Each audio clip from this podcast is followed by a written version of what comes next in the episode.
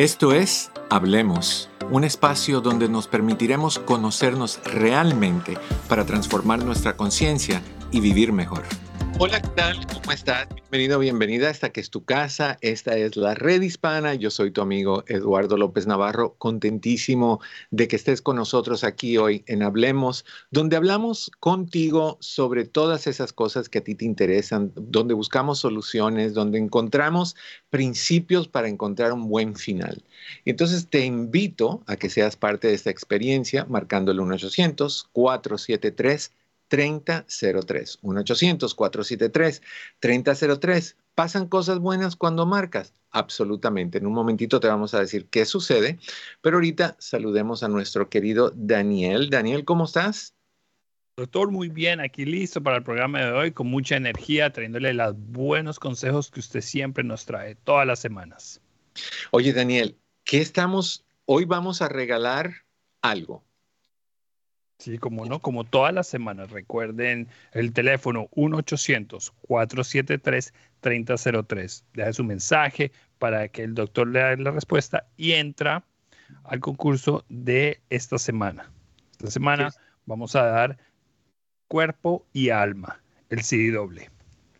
Eso es donde, donde la persona que se lo lleve va a tener un CD completito de Luz María Viseño, nutrióloga por excelencia, va a hablar sobre limpieza interna y, obesidad, y en otro CD de parte mía, mejorando tu autoestima, de lo que vamos a hablar hoy casualmente, muy apropiado. Así que aquí está el cuerpo y alma.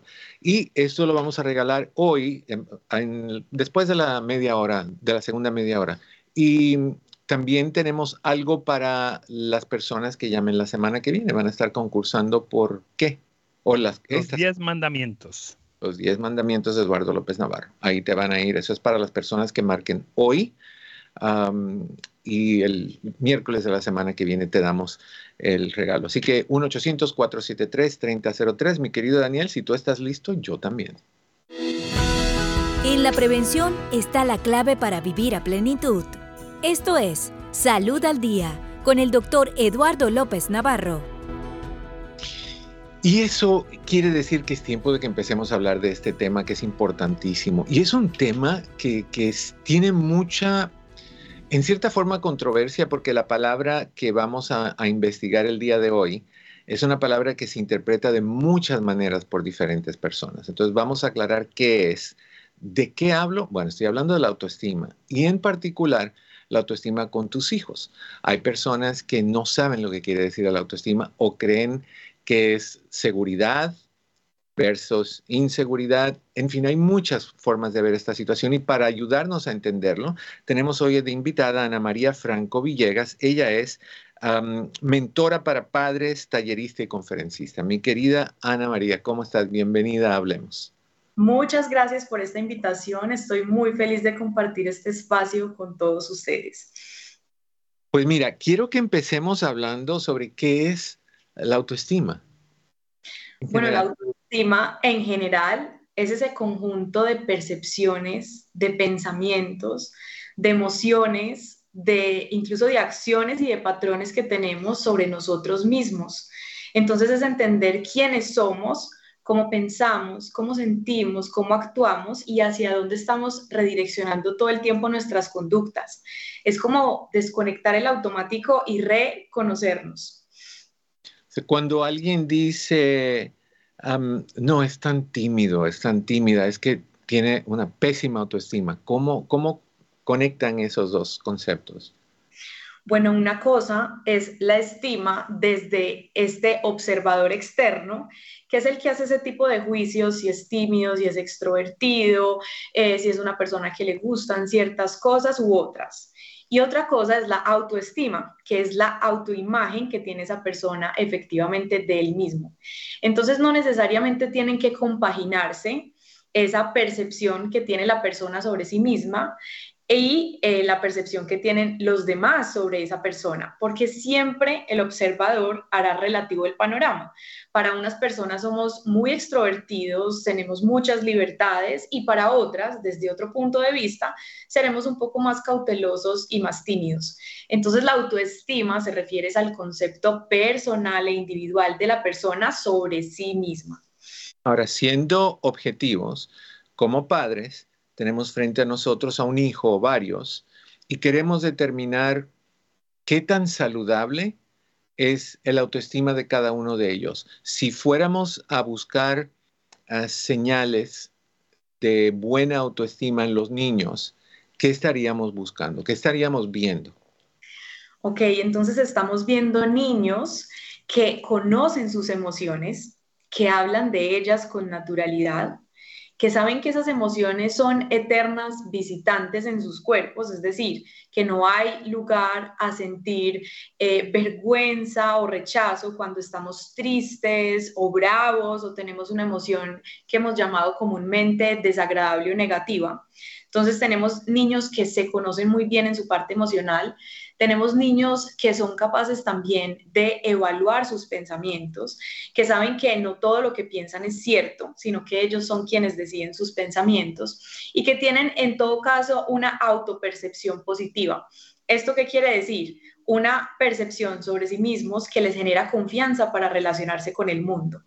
Y por el contrario, voy a darle la vuelta a la moneda, cuando, cuando podemos juzgar desde afuera que un niño no tiene autoestima, es un niño que pone a depender quién es de los demás. Entonces es un niño que es un poco como un camaleón, que siempre está esperando a ver qué es lo que los demás esperan de él, para él cambiar de cualidades, cambiar de comportamientos y de pensamientos para encajar en la imagen que tiene esa otra persona de él.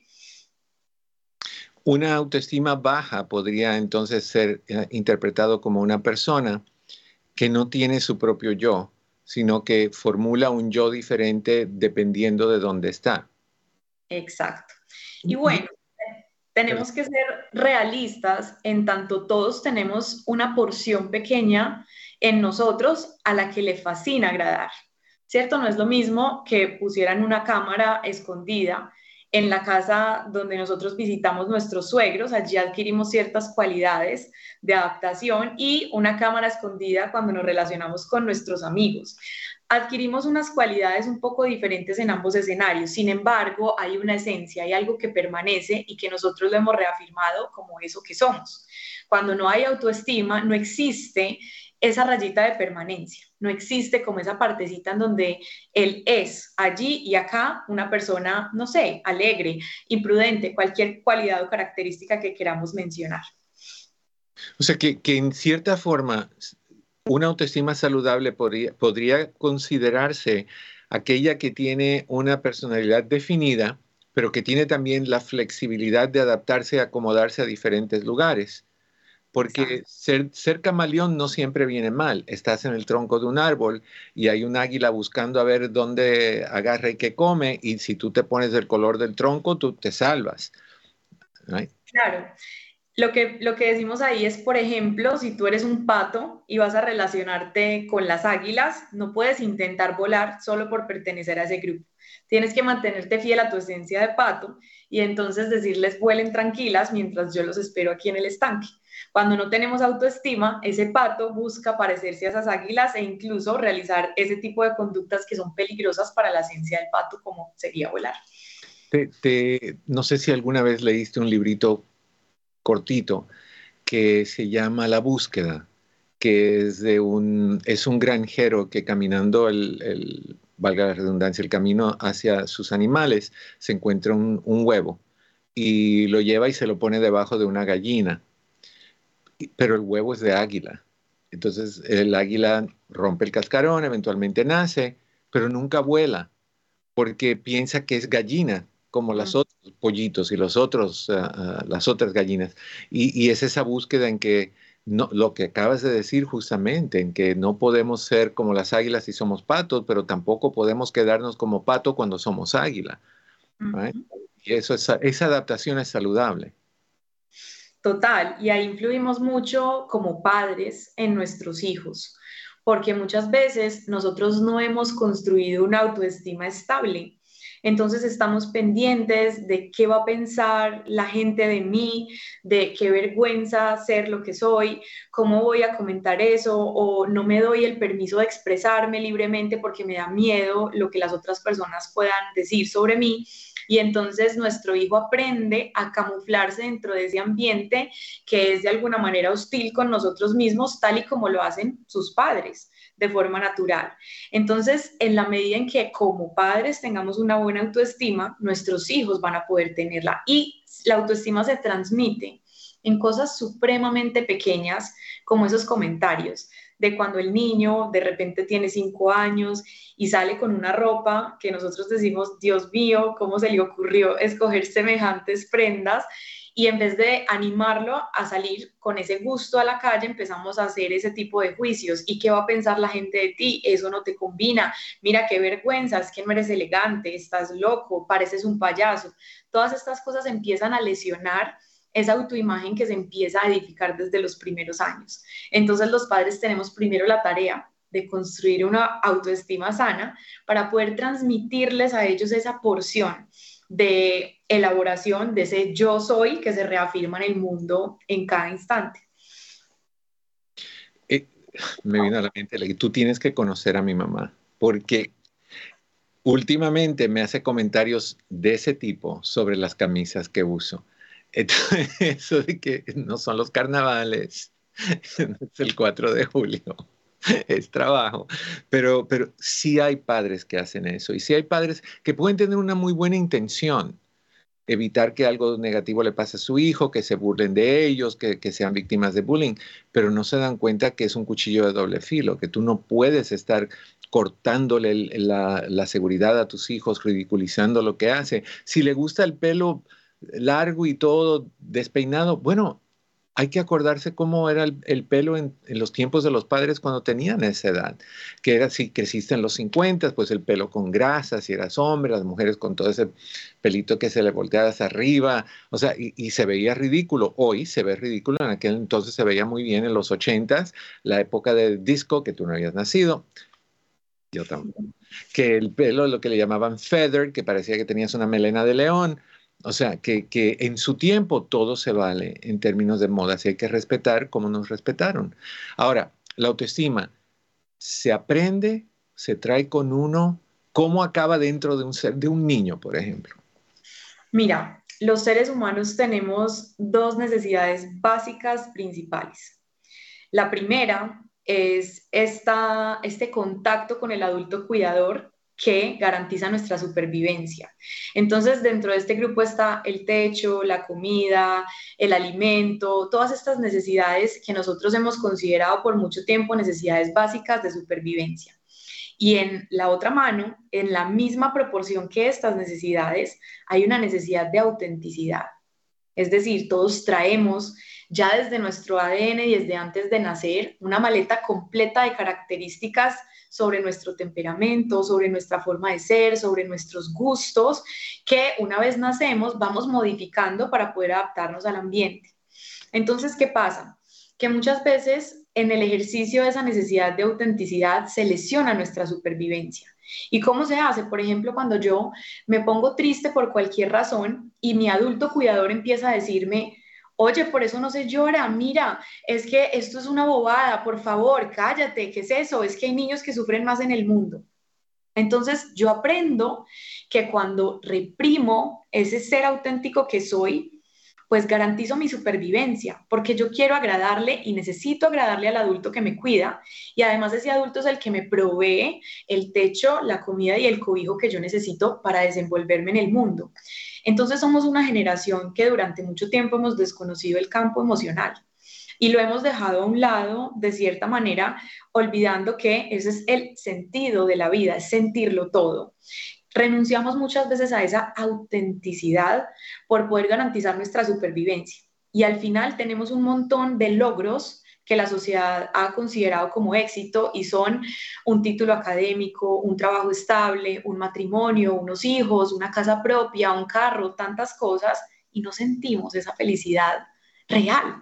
No nos sentimos llenos, no, no sentimos ese bienestar, porque la pieza que falta en el rompecabezas es el desarrollo y el florecer de esta autenticidad, que es nuestra esencia. Es decir, es que yo soy una persona que hace el chiste de forma imprudente o que yo soy el tímido que no le gustan las cosas sociales, pero se mantiene en este ambiente porque hay que sobrevivir, que yo soy el que disfruta esta música que aparentemente a nadie le gusta o que yo soy el que disfruta ciertas prácticas que, bueno, la sociedad en este momento no las considera como en auge. Entonces, cuando yo puedo garantizar ambas necesidades, la desde la autenticidad y desde estas necesidades básicas del apego, de la conexión y de esas necesidades primarias, yo me siento completo me siento pleno, me siento en bienestar. Si estaban escuchando ahorita padres que dicen, no, pues yo, mi hijo yo creo que no tiene una buena autoestima, no, no le gusta, le dices, oye, qué, qué bien te queda eso y te dice, no, no me gusta, no me queda bien, oye, qué bien luces, no, estoy gorda, lo que sea. Tienes niños así. Como padres, si pudiéramos darles, Ana María, una, unos cinco puntos importantes de cómo ayudar a tus hijos a tener buena autoestima? Bueno, podríamos decir que en primer lugar sería que conozcan, reconozcan y se hagan muy amigos de todas sus emociones. Es decir, que empecemos a explorar en ese campo emocional y que les contemos que no hay lugar a sentir vergüenza por sentir una emoción como la envidia, que nos han dicho, no, no, no, tú no puedes sentir eso pero realmente es que estamos hechos de las emociones y esas emociones también existen y coexisten con las demás. Entonces, trabajar en ese campo emocional es fundamental. Una segunda área es en la consecución de los límites. Somos muy malos para ponerle límites a los demás. Como padres tememos que los abusen de alguna manera, pero no les hemos enseñado a cómo usar su voz, a cómo decir, para, no me gusta, no estoy de acuerdo, eh, no quiero hacer esto. Y empezamos como a tejer el camino de el, ahora no puedo, pero tal vez, o sea, es una voz contundente la que podemos entrenar en nuestros hijos en ese segundo lugar para construir la autoestima. Hay un tercer campo que me parece fascinante y es el de permitirles el error. No saben cuánto edifica esto la autoestima y es tú te puedes equivocar porque estás en el proceso de crecer y de esos errores vas a aprender cada vez a hacerlo mejor. Yo les digo mucho a los padres que se asemeja un poco al proceso de montar en bicicleta. Para ningún padre es vergonzoso que en la primera montada en bicicleta su hijo se caiga y se raspe.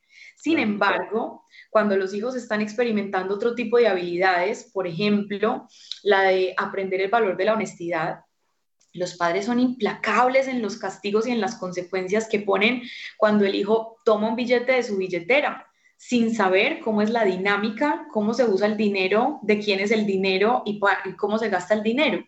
Si nosotros consideramos las habilidades de vida tal y como consideramos la habilidad de montar en bicicleta o de aprender a nadar, sabremos entonces que nuestro hijo va a cometer muchos errores en el camino y que estaremos nosotros no guardando la bici, dando golpes o gritos o retrayéndolo del parque una y otra vez, sino alentándolo a que vuelva a hacerlo, a que vuelva a montarse en esa bicicleta con nuestras directrices. Entonces, ese foco en cometer errores, en esta casa se vale cometer errores, pero por favor, que esos errores no sean motivo de vergüenza, como muchas veces los padres los planteamos. Una cuarta área en la que pudiéramos trabajar es en la satisfacción personal. Mira, esto es súper importante. Los niños muchas veces hacen las cosas porque sus padres los premian o los castigan, los estiman o los desestiman, porque creen que con su conducta les agradan o desagradan a sus padres. Y sí que es cierto que en esos primeros años los niños se dejan amenazar, temen a las consecuencias, les asusta mucho un golpe, pero luego llega una edad de quiebre en donde esto simplemente lo presupuestan y siguen haciendo lo que les da la gana. Entonces, enseñarles que ellos hacen las cosas por satisfacción personal y no por agradarle a un tercero o porque un tercero sea quien los premie o los castigue es súper importante. ¿Y, cómo se forja ahí la autoestima y la satisfacción personal? Sabiendo que ellos se están haciendo cosas a ellos mismos. Ellos no nos están haciendo cosas.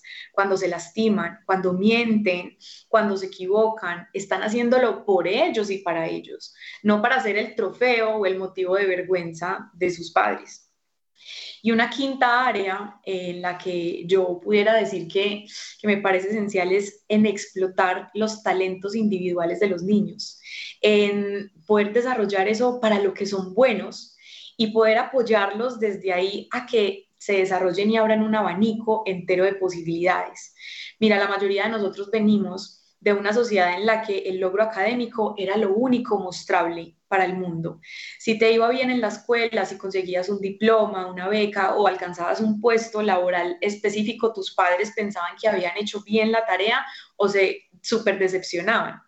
Hoy sabemos que hay un montón de habilidades por explorar, que hay un campo laboral enorme en un montón de cosas que jamás lo imaginamos y que el logro académico es importante solo para aquellos que disfrutan efectivamente explotar su intelecto como fuente principal, pero existen el deporte, las artes, un montón de cosas hoy y que generan seguridad, autoestima en las personas que pueden sentir que en eso que son buenos puede ser un futuro para ellos desde el punto de vista de sostenerse en el mundo.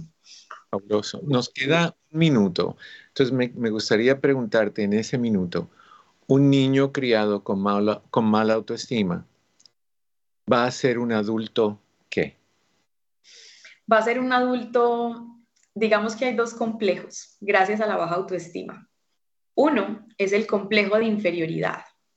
Y es un niño que siempre va a intentar agradar a los demás a como de lugar, no va a poder poner su voz sobre la mesa, va a intentar camuflarse como lo hablamos ahora, como el camaleón.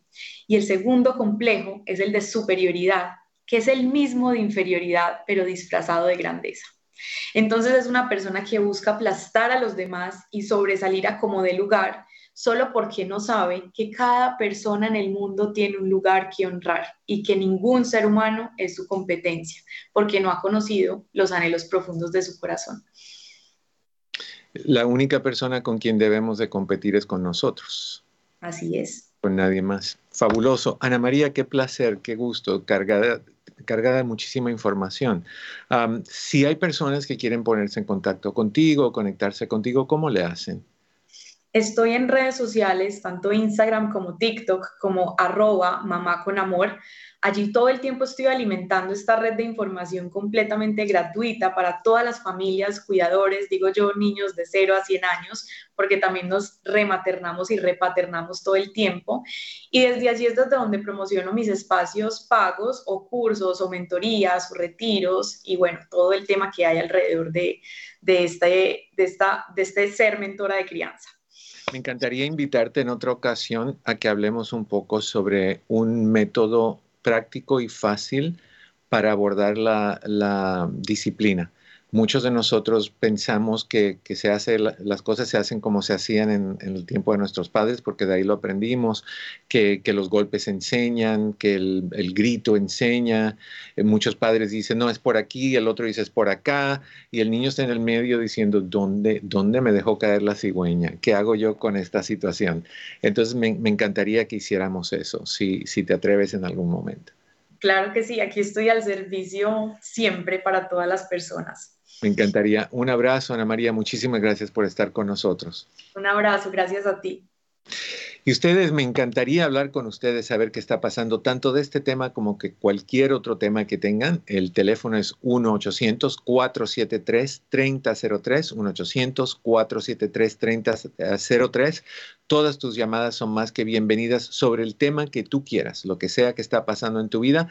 Esta es tu casa, esta es la red hispana, este es tu programa, esto es Hablemos. Yo soy tu amigo Eduardo López Navarro. Te invito a que me llames y que con toda la confianza del mundo encontremos soluciones a todas esas cosas que se sienten agobiantes, estresantes, como que a veces dices, no, aquí no hay luz, no hay final de este túnel. Todos los túneles tienen finalidad.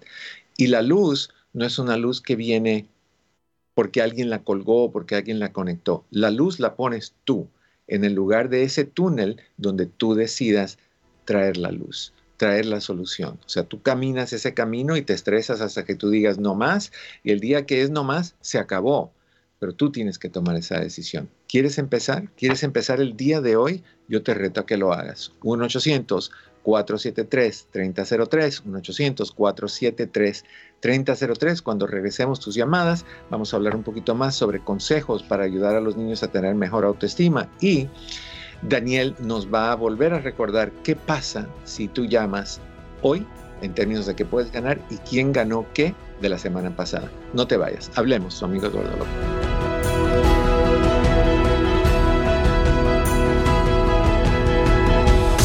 ¿Ya bajaste la aplicación de la red hispana a tu teléfono inteligente? Búscalo ya en Google Play o en Apple Store como la red hispana. Actualidades. Cientos de migrantes procedentes de diversas ciudades de Estados Unidos viajaron a la capital, Washington, D.C., para solicitarle al presidente Joe Biden una acción administrativa que otorgue permisos de trabajo a los más de 11 millones de inmigrantes indocumentados en el país. Procedentes de ciudades como Chicago, Nueva York y El Paso, los migrantes pidieron del presidente un alivio migratorio similar al que otorgó recientemente a casi medio millón de inmigrantes procedentes de Venezuela, a quienes concedió el estatus de protección temporal. Al coro de consignas como... Los migrantes realizaron una marcha desde las inmediaciones del Congreso hasta el Parque Lafayette, en la acera frontal a la Casa Blanca. La petición es similar a la que organizaciones defensoras de los migrantes hicieron al presidente Barack Obama en 2012 y que tuvieron como resultado la aprobación del programa DACA, que benefició a cientos de miles de inmigrantes indocumentados. Hay más información y recursos en el app La Red Hispana. Un mensaje de esta emisora y de la redhispana.com. Saber es poder. En Estados Unidos enfrentamos una creciente ola de robos de vehículos. Según la Oficina Nacional de Delitos contra Seguros, en los primeros seis meses de este año se reportaron 500.000 autos robados, un aumento del 2%. Este mes nacional de la prevención del delito recordamos la importancia de proteger nuestros bienes y enfocarnos en la seguridad personal. Los autos más robados incluyen Chevrolet Silverado, Ford F-150, Honda Civic y otros. Para protegerte, nunca dejes tu automóvil desatendido y considera dispositivos de seguridad como bloqueadores del volante. Estaciona en áreas bien iluminadas y de alto tráfico y si posees un modelo frecuentemente robado, piensa en un sistema de seguridad o rastreo. Recuerda, la prevención es clave. Protege tu vehículo, evita dejar documentos importantes y ayúdanos a mantener nuestras calles seguras. Hay más información y recursos en el app La Red Hispana. Un mensaje de esta emisora y de la redhispana.com. Fuente de salud.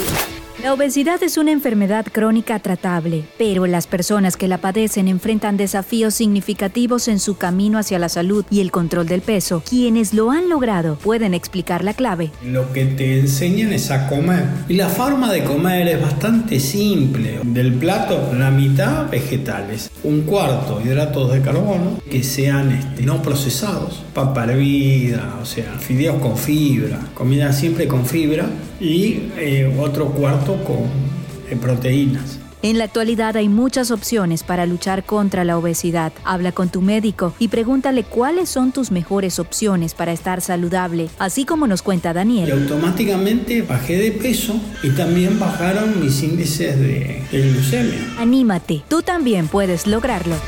Hay más información y recursos en el app La Red Hispana. Un mensaje de esta emisora y de la redhispana.com. Camino al éxito. Escucha la recomendación de la top 10 asesora financiera Elaine King en la red hispana. ¿Sabías que más del 80% del éxito en la vida adulta atribuye a la inteligencia emocional? ¿Y por qué no ir más allá y conquistar la inteligencia emocional en tus finanzas? ¿Y por qué? Porque a un nivel emocional nosotros hacemos la mayor parte de las decisiones, sobre todo en las finanzas. El primer paso es hacer finanzas en familia, no solamente hacerlas tú a título personal, sino que compartirlas y delegar responsabilidades. El segundo es involucrar, involucrar a tu equipo en tu negocio, involucrar a las personas que tienen que ver con tu salud financiera. Cabe destacar que la salud financiera no es cuantitativa, sino cualitativa. Hay más información y recursos en el app La Red Hispana. Un mensaje de esta emisora y de la redhispana.com. Camino al éxito. Hola, ¿qué tal? Te saluda tu amigo, tu doctor Eduardo López Navarro. ¿Quieres saber por qué es tan, tan importante que tus hijos te vean bien comportado o bien comportada durante sus encuentros deportivos? Te explico. El participar en estos eventos ayuda a tus hijos a muchas cosas, entre ellas aprender a manejar el sentirse avergonzado si pierde su equipo. Y esto es algo que les será útil durante su vida. Aprenden también a lidiar con las críticas de los demás por no haber hecho el mejor trabajo posible o por haber cometido errores. Los ayudan a lidiar con los errores que se cometen, a ganar o a perder y a llorar por frustración. Todo esto es buenísimo para su desarrollo. No se lo eches a perder añadiéndole tu agresión o tu frustración. Sé el mejor ejemplo para tus hijos hoy y siempre. Hay más información y recursos en el app La Red Hispana. Un mensaje de esta emisora y de la redhispana.com. Conoce las herramientas para mejorar tu vida. Hablemos con el doctor Eduardo López Navarro. Ese soy yo, qué gusto saludarte, bienvenido nuevamente a tu casa, esto es la red hispana, yo soy tu amigo Eduardo López Navarro, el programa es Hablemos y quiero darte el número de teléfono porque me gustaría que hiciéramos exactamente eso, que habláramos, habláramos hablemos, perdón, el teléfono es 1-800-473-3003, veo una llamada, así que vamos con esa inmediatamente, mi querido Daniel. Uh, Flor, en Orange County, bienvenida a Hablemos, ¿cómo estamos, Flor? Muy bien, doctor, gracias. ¿Cómo está usted? Siempre un placer saludarlo. Hey, pues gusto saludarte a ti, Flor. Todo tranquilo. ¿Qué me cuentas? Ah, todo bien, todo bien. La familia, todo a gusto, gracias. Ah, más le quería pedir una opinión. Tengo una, tengo una controversia. Mi esposo y yo compramos una casita, un, un apartamento entonces, el señor que nos lo vendió, el Realtor, me, me mandó una persona para que rentara el lugar. ¿Sí? Ok. okay. ¿Y qué pasó? ¿Qué pasó con esta? rentada. Ok, a ver, espérame. Yo le dije eh, que sí. Compraron, compraron un apartamento, la persona que te lo vendió te recomendó a alguien para que rentara eh, el lugar. ¿Y qué pasó con esa persona? Ah, todo está bien. Yo le dije a la señora que sí, pero el problema es que yo tengo una amiga que yo sé que ella necesita de hace muchos años y este ella me ha encargado, ella me ha dicho, entonces yo le dije a mi esposo que si mejor le hablo a ella y se lo ofrezco a ella. Este, porque esta persona siempre me ha dicho, oh, yo quiero rentar, pero no encuentro. Y yo sé que yo a ella la conozco porque es mi amiga, ¿no? Um, este, no es mi amiga íntima, pero sí hablamos de vez en cuando. Y ella renta una recámara y me ha dicho, pues, este, en cuanto salga uno me quiero mudar. Y yo, yo la conozco y sé que son personas responsables y tiene, o sea, sería su, su esposo, su hijo ya grande que trabaja y ella y otro niño chiquito. Y, y este, pero no sé si me voy a ver muy mal cancelando a la otra señora que me ha estado llamando y me ha estado diciendo, ya está el apartamento, ya está, y pues no está listo porque mi esposo lo está remodelando, pero ah, estoy en esa, en esa disyuntiva de que si mejor se lo hay, hay varios puntos que hay que tomar en consideración. Número uno es, hay posibilidad que esa amistad que tú tienes con esa amiga en un momento determinado, cuando la amiga tenga algún problema y no pueda pagar, si es que lo tiene, o si hay algo que hace que a ti no te gusta y tú le tengas que exigir algo o subirle la renta o pedirle algo, que eso afecte la relación de amistad, porque también tienen una doble relación de inquilinos. Entonces tú tienes que preguntarte cómo tú manejarías diferencias, subidas de rentas o bajadas de rentas, o se hace mucha bulla, o viene mucha gente, o sea, ¿cómo tú manejarías eso con alguien que es tu amiga? A veces no es buena idea, o en muchos casos no es buena idea, mezclar amistad o familia con negocio. Y eso es un negocio para ustedes. Entonces, por ese lado, yo tendría un poquito de problemas, de, preocupación de cómo manejarlo. Por el otro lado, la otra señora, tú no la conoces, te, te pidieron algo, tú lo puedes hacer o no lo puedes hacer, la dueña de, la propiedad eres tú y si tú dices ya, mi esposo lo rentó, se lo ofreció otra persona y yo no lo sabía, o sea, tú puedes decir lo que tú sientas que puedas decir si quieres salirte de esa situación o no, pero acuérdate que la, la persona del realtor no te conoce y no tiene la misma relación contigo si hay un problema. Si hay un problema, tú puedes darle a esta persona una orden de evicción, que creo que vas a tener problemas en dársela a una amiga si estuviera en esa situación. Yo miraría eso, te digo porque mis papás, mis papás en su tiempo tuvieron propiedad y en esas propiedades vivieron familiares y gracias a Dios que no hubieron problemas, pero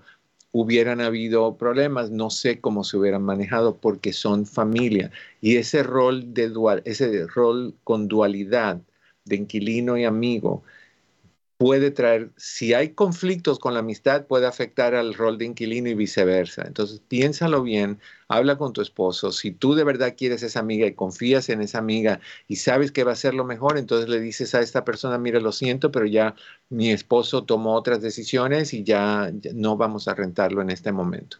Y ya, y se dice así, se dice tranquilo, te disculpas y adelante y traes a, a la otra persona a tu casa pero tienes que estar bien cómoda, Flor, con la posibilidad de conflicto y tu capacidad de, dañar la relación de amistad.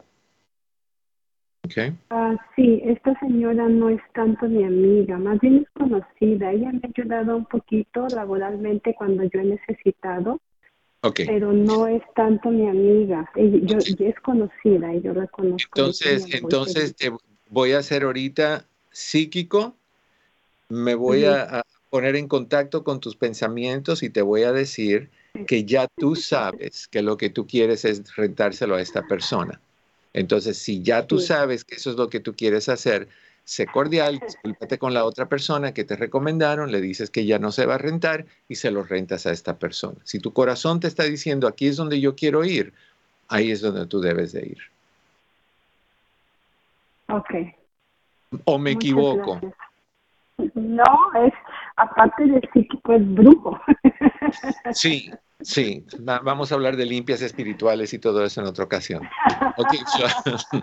un abrazo, Flor. Le mando un fuerte abrazo, lo queremos mucho, cuídese mucho y saludos para nuestra mamá, que esté bien. Muchas gracias, igualmente.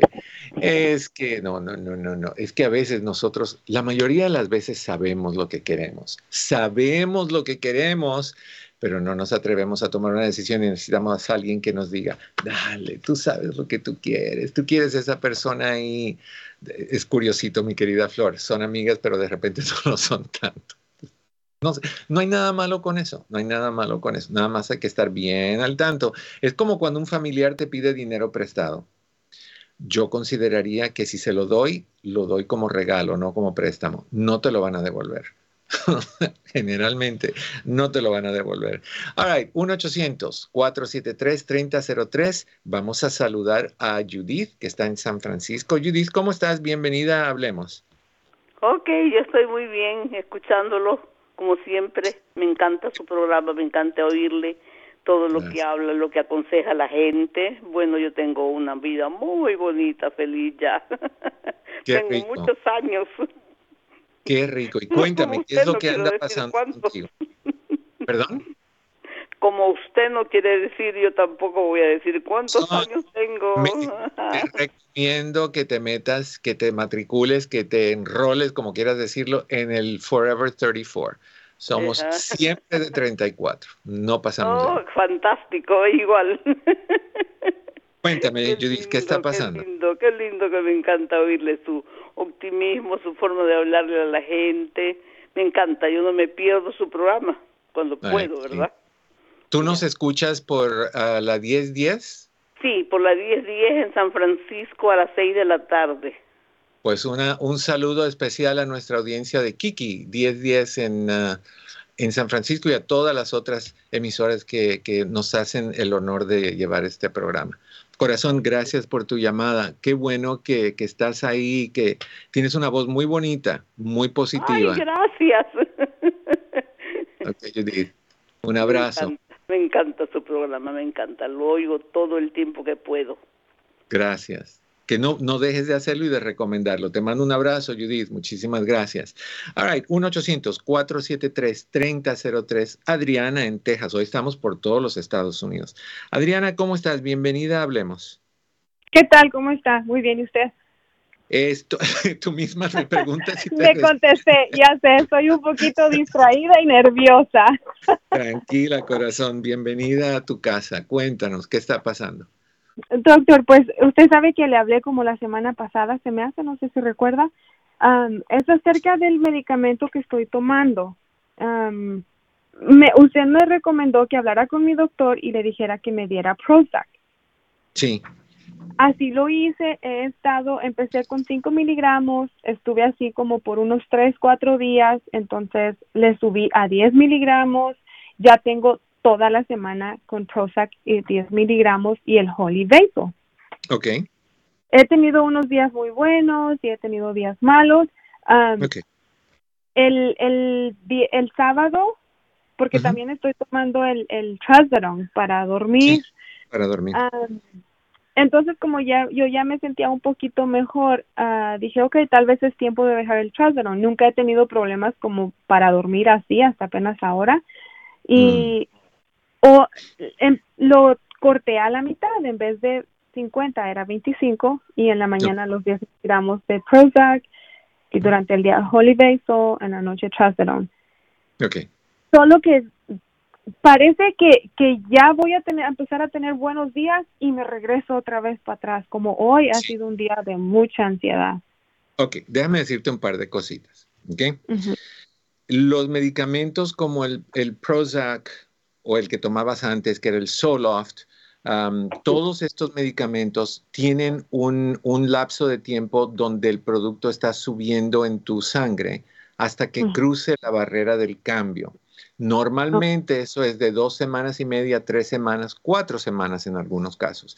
O sea, va subiendo, subiendo, subiendo. Sientes algo de mejoría poquito a poco, pero ya después de tres semanas, cuatro, y brincas esa, esa línea que en inglés se llama threshold, que es donde se activan las células, entonces sientes el cambio más marcado y es paulativamente, no, paulatinamente, no es de a golpe, no es lo tomé y ya mañana me siento que me quiero ir a, a- a- a bailar en una discoteca y a, y sabes, modelar. No, Sí, sí, es sí. poquito a poco. Entonces, 10 miligramos de Prozac es bajo. Generalmente 20 miligramos es lo que se usa para estabilizar la, la situación de, de la serotonina en el cuerpo. Entonces, dale más tiempo todavía. Hay buenos días y hay malos días. Eso quiere decir está funcionando, pero no suficiente todavía. Es muy pronto. Es una semana en 10 miligramos. Dosis mínima. Es una semana, o sea que tú no tienes ni las dos, tres, cuatro semanas todavía y mucho menos en 20 miligramos, así que va a ser lento. Esa es una.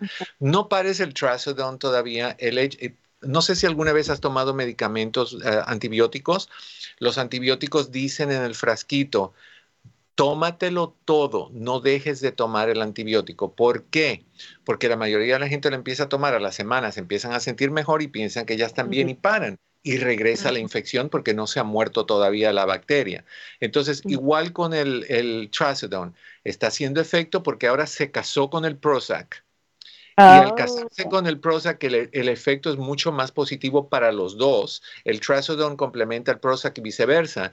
Y entonces tú lo bajas. O sea que subimos un poquito a 10 miligramos, pero bajas el Trazodone a 25. Entonces tú estás subiendo y bajando mucho las cosas y eso no te va a traer constancia ni estabilidad. Tú necesitas seguir con el Trazodone 50 hasta que you- tú lleves más o menos mes y medio, dos meses con el Prozac, que te sientas bien con el Prozac, que posiblemente ya lo tengas a 20, y entonces ir bajando el Trazodone, no a la mitad. Corta la tabletita en cuatro, tómate tres cuartos. Si lo vas a bajar, bájalo un cuarto por una semana, de ahí a media por una semana, y si sigues bien, a, a- a un cuarto, y de ahí si sigues bien, a cero, o un día sí, un día no, y ver qué pasa. Pero ahorita no. Y cuando hagas ese cambio, corazón, que tu doctor te lo apruebe, que tu doctor te diga, sí, eso es lo que tienes que hacer, Adriana. Porque no, no debemos de jugar a ser doctores cuando no sabemos lo que estamos haciendo.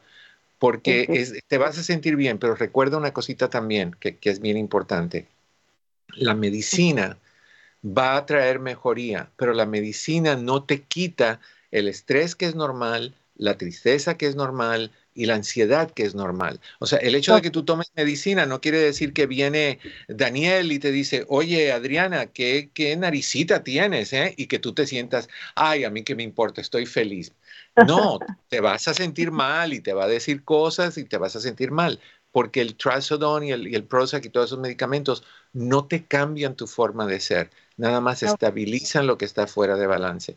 Mi recomendación, sigue como estabas con el Trazodone 50, sigue con el Prozac 10, démosle un buen mes a ese Prozac 10. Si en, al final del mes la mejoría no es del 50%, tu doctor te lo debe de subir a 20 y en 20 vas a estar mucho mejor.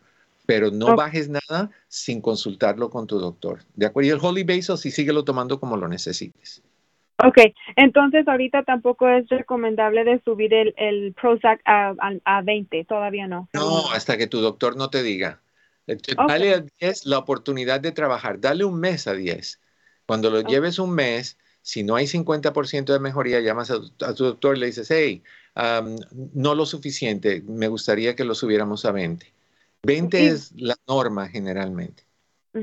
Yo tengo cita con mi doctor para el viernes, nomás que ah, después del COVID se ha hecho todo tan difícil para poder comunicarse con los doctores y hay que esperar si dejo un mensaje y no regresan la llamada y todo eso, pero por eso estaba buscando opinión. Habla con él, dile de lo que hablamos y, ver qué piensa él. Puede que en ese momento te diga, no, pues súbelo a 20.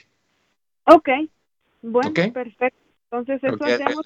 Gracias, gracias por siempre um, atender mis llamadas, mis preguntas y pues gracias por su bonito programa que nos ayudan a, todos. A ti por apoyarnos. Un abrazo, que sigas bien. Igualmente. Gracias, hasta luego. Bye bye. Si quieres hablar con nosotros, tú también lo puedes hacer. ¿Estás tomando Prozac? ¿Estás tomando Zoloft? ¿Hay problemitas con esas? Generalmente no, pero en algunas personas sí. Puedes llamarnos y eh, conversemos de eso. Pero recuerda que cualquier pregunta que tú tengas, cualquier situación que estés pasando, esta es la plataforma donde tú puedes llamar y siempre, siempre, siempre vas a recibir consejos, guías que te van a llevar hacia donde tú quieres ir, te van a encaminar a donde tú quieres ir. 1-800-473-3003. Mi querido Daniel, ¿por qué no anunciamos quién se lleva cuerpo y alma? Como no, doctor, aquí tenemos los números de todos los que participaron esta semana que han dejado mensajes y que han llamado. Y la ganadora, el ganador es Judith de San Francisco, que hace un ratico nos llamó. Ah, mira. Judith es la ganadora. Creo que lo hicimos al revés, mi querido Daniel. Yo, oh, Judith llamó la semana pasada. Ya, y dejó, dejó, también había dejado mensajes, entonces lo habíamos. Paga escuchar este programa escuchas y recibes, no nada más consejos, te llevas esto, Judith, así que nos llamas y nos das tu dirección para poderte enviar a cuerpo y alma. Y para la semana que viene, mi querido Daniel, ¿qué tenemos en oferta?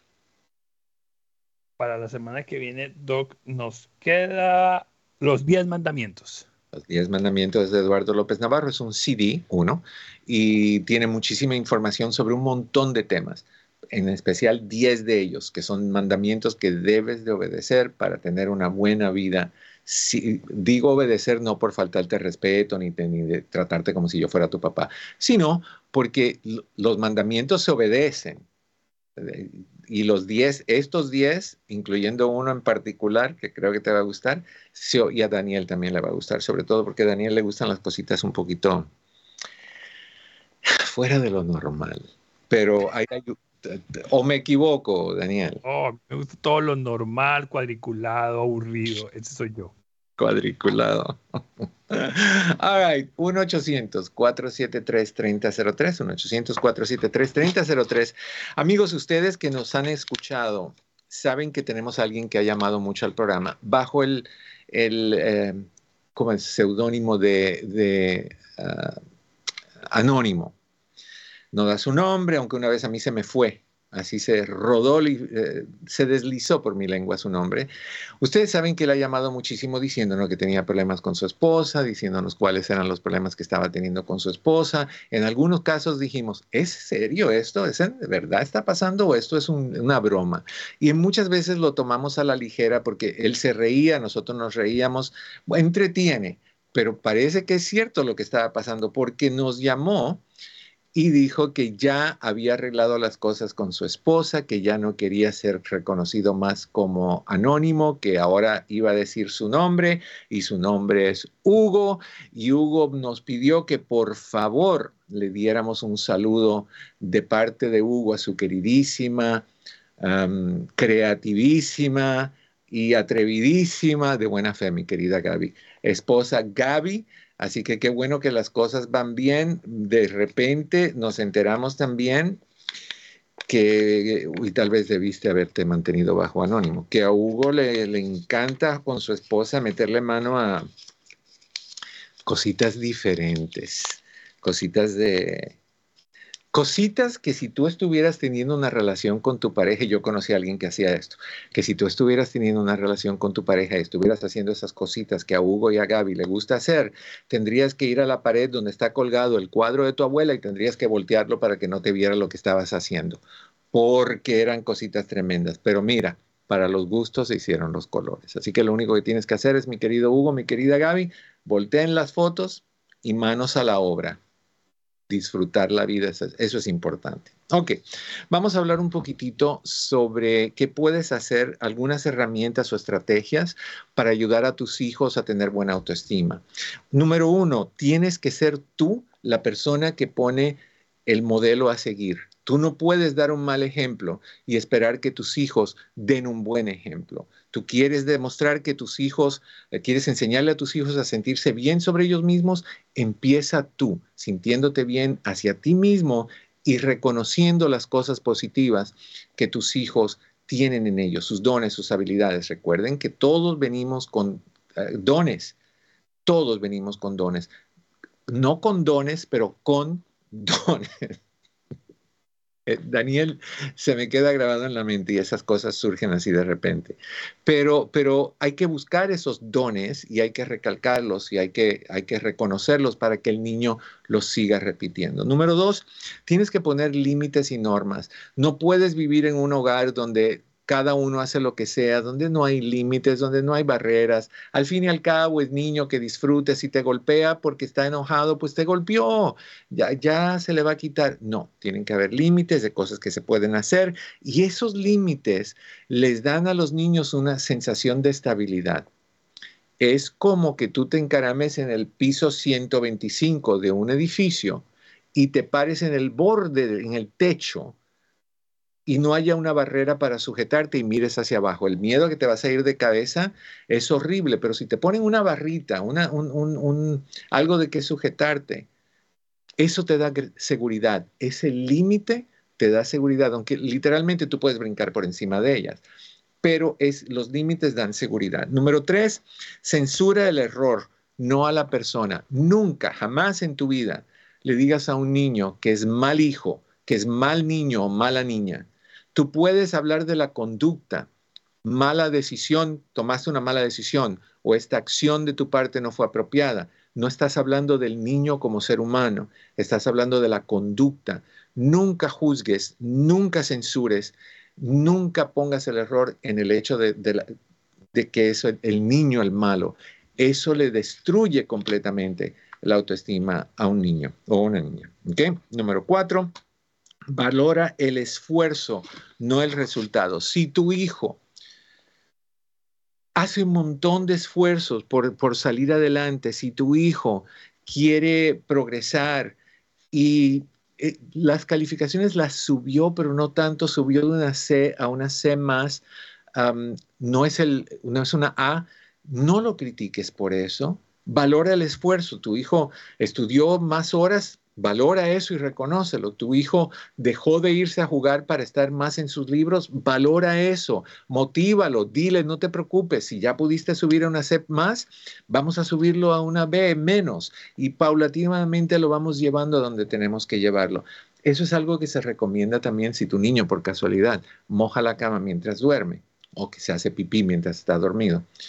Ah, y, están tratando de que no suceda y, van unos días y no lo hace y de repente lo hace. Hay muchos padres que dicen, qué tonto, qué menso, que esto cómo puede ser, que mira, que, que quién le cabe. No, lo que tienes que decirle es, no te preocupes. Hemos estado haciendo un gran esfuerzo y lo has hecho muy bien. No te preocupes, pasó anoche. Hoy volvemos a hacerlo bien otra vez. Motiva lo positivo, no juzgues al niño. Número cinco, hay que detectar y corregir creencias limitantes. Si tu hijo te dice, no puedo, mamá, tienes que ver qué es lo que está pasando que le hace pensar, no puedo, mamá. ¿Qué es lo que tiene que hacer tu hijo para sentirse mejor? Motívalo a hacer eso. Demostrar amor incondicional. No dejes de querer a tu hijo porque le fue algo malo, porque no hizo las cosas bien ámalo incondicionalmente, deja que, él cometa errores, como dijo nuestra invitada. Los errores te ayudan a crecer. ¿Ok? Mis amigos, se nos acabó el tiempo. Daniel, muchas gracias. A cada uno de ustedes se le agradezco también que estuvieron con nosotros. Les deseo, como siempre, que en el camino de sus días cada una de esas piedras se convierta en flor. No olviden que aquí estamos la próxima semana. Esto es tu casa, la red hispana. Este es tu programa Hablemos. Yo soy tu amigo Eduardo López Navarro. Que la pases bien. Te quiero un montón.